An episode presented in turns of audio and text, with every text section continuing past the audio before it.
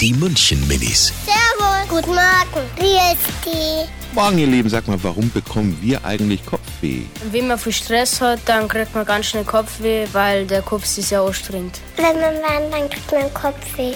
Äh, wenn man manchmal nicht viel trinkt, dann äh, kriegt man Kopfweh, weil der Körper, der Körper braucht ja Energie.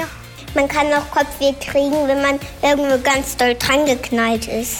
Die München Minis. Jeden Morgen beim Wetterhuber und der Morgencrew um kurz vor halb sieben.